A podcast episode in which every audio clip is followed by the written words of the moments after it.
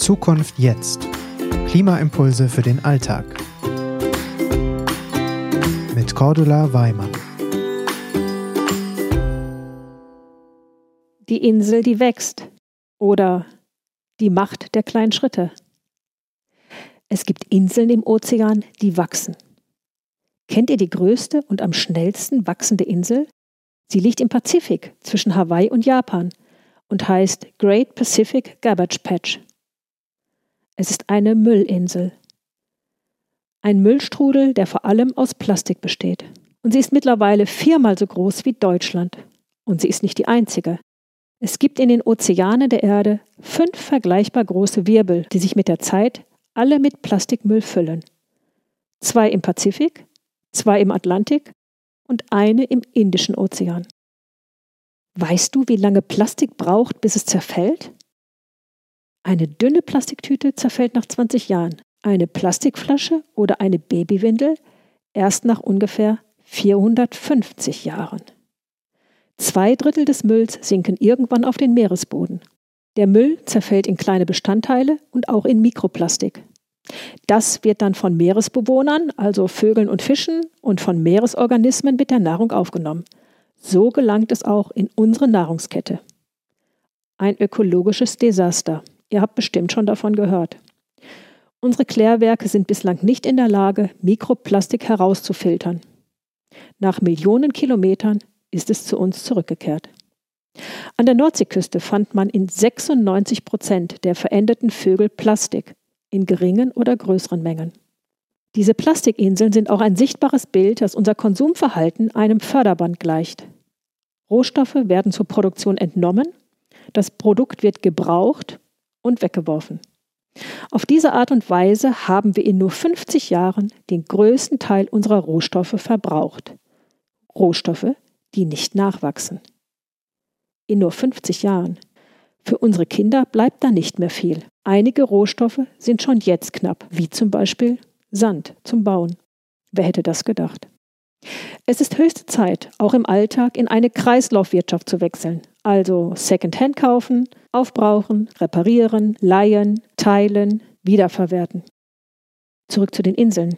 Bislang dachte ich immer, dass dieser Müll in den Inseln auf das Konto unserer Industrie geht. Die verschifft den Plastikmüll billig in Entwicklungsländer und die kippen es dann ins Meer. Es stimmt zum Teil, aber längst nicht nur.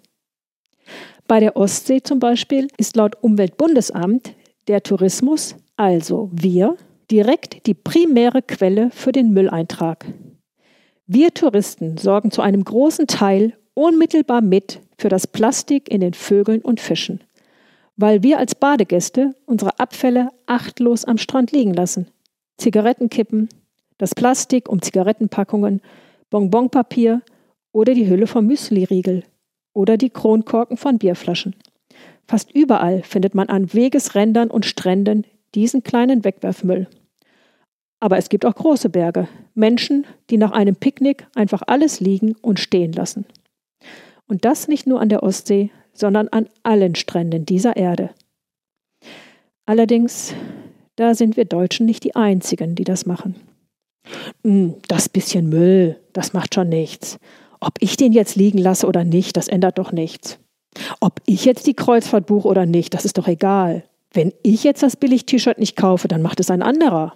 Na, es gibt so viele Autofahrer, die rasen, da ist es doch nur wirklich egal, ob ich nun auch aufs Gas trete. Ich will nach Hause.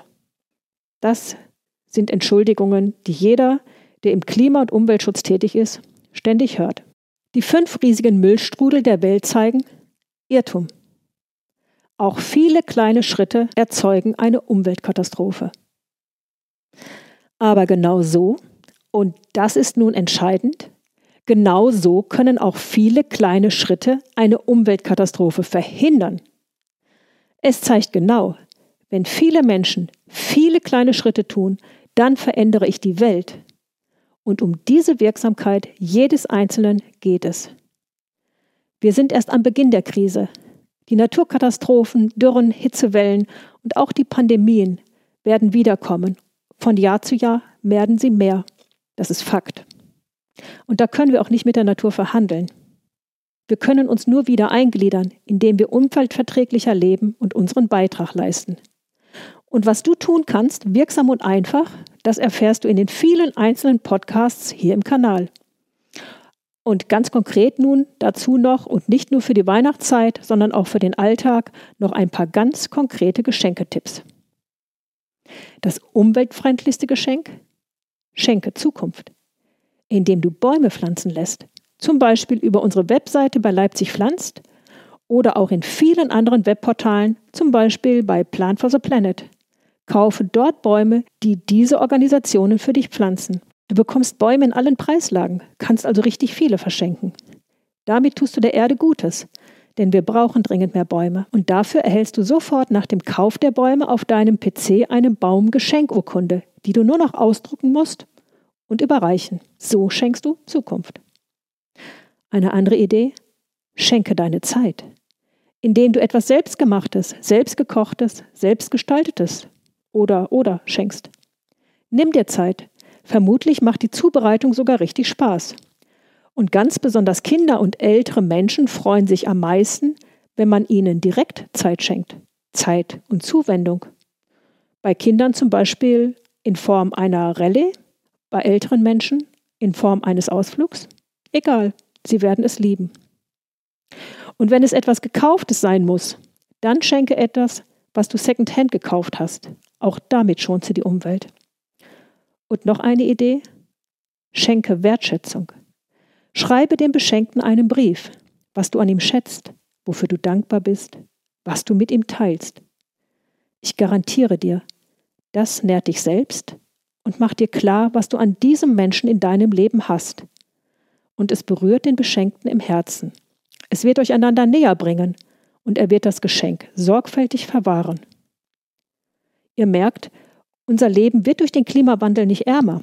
Es wird einfacher, menschlicher, wertschätzender, ruhiger, erfüllender. Ja, diese Einfachheit bietet uns sogar einen Zuwachs an Lebensqualität und Erfüllung. Es ist ein Umdenken, das uns gesünder macht und uns wieder mehr an die Natur, die uns gesund macht, anbindet. Der Klimawandel rüttelt nicht an der Qualität und Intensität unseres Lebens. Er rüttelt an der Quantität, am Höher, weiter, schneller, am Überfluss. Wir können es nur alle gemeinsam schaffen. Niemand kann alleine die Zukunft verändern. Wir brauchen viele kleine Schritte. Damit können wir die Welt verändern. Mach mit. Schritt für Schritt. Handel aus Liebe zum Leben.